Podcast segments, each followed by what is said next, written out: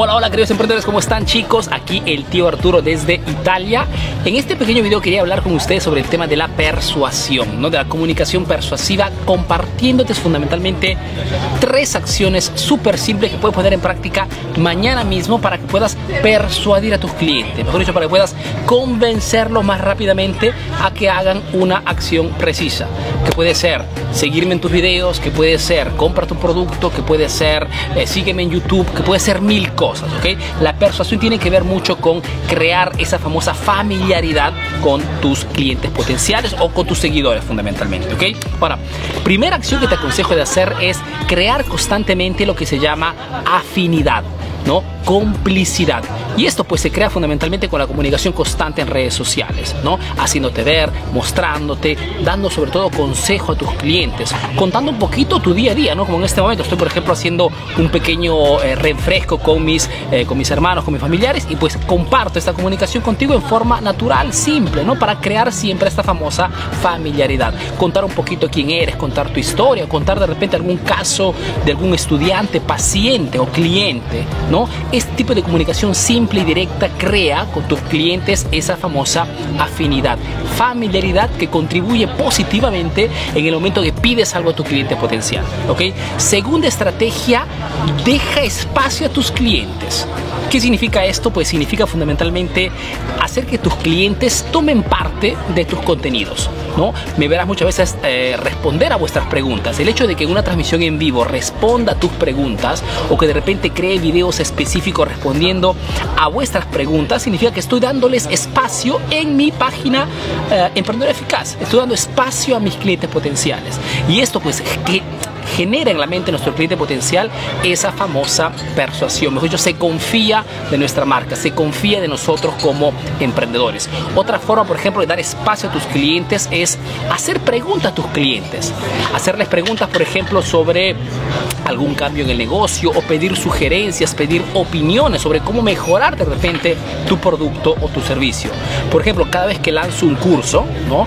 Eh, después de repente algunos meses que los clientes están estudiando el curso, hago comunicaciones, entrevistas con los clientes, en este caso mis estudiantes, emprendedores como tú que han comprado el curso y les pido una opinión sincera o qué cosa les gustaría ver, qué cambios les gustaría ver en el curso. ¿Para qué hago esto? Hago esto para darles espacio, lógicamente, y sobre todo para poder mejorar este producto. Pero esta interacción directa y honesta genera la famosa comunicación persuasiva.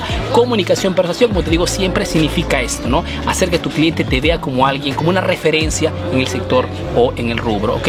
Y segunda, perdón, tercera acción de, de, marketing que te aconsejo para crear esta comunicación persuasiva es el de hacer lo que se llama demostración visiva. Mejor dicho, demostrar a tu cliente visivamente que sabes cómo ayudarlo. ¿no? Cada vez que lanzo, por ejemplo, un taller o lanzo un curso, trato siempre de que mis estudiantes, personas que ya están comprando mis cursos, que están conmigo, hablen en modo libre, en modo em, transparente sobre cómo se han encontrado los resultados que han obtenido de mi producto digital, de mi curso digital. Esto es demostración visiva, ¿no? Hacer que sean tus clientes mismos hablar por tu emprendimiento. Demostración visiva también significa el demostrar a tu cliente que eres uno que sabe sobre el tema. Muchas veces, por ejemplo, cuando hago transmisiones en vivo, respondo, ¿no? Sin mucha preparación a las preguntas que ustedes mismos me hacen. Esa es una demostración visiva, ¿no? Una demostración visiva también en tu caso podría ser el demostrar de repente la cara de satisfacción de tus clientes cuando están usando tu producto o están recibiendo tu servicio.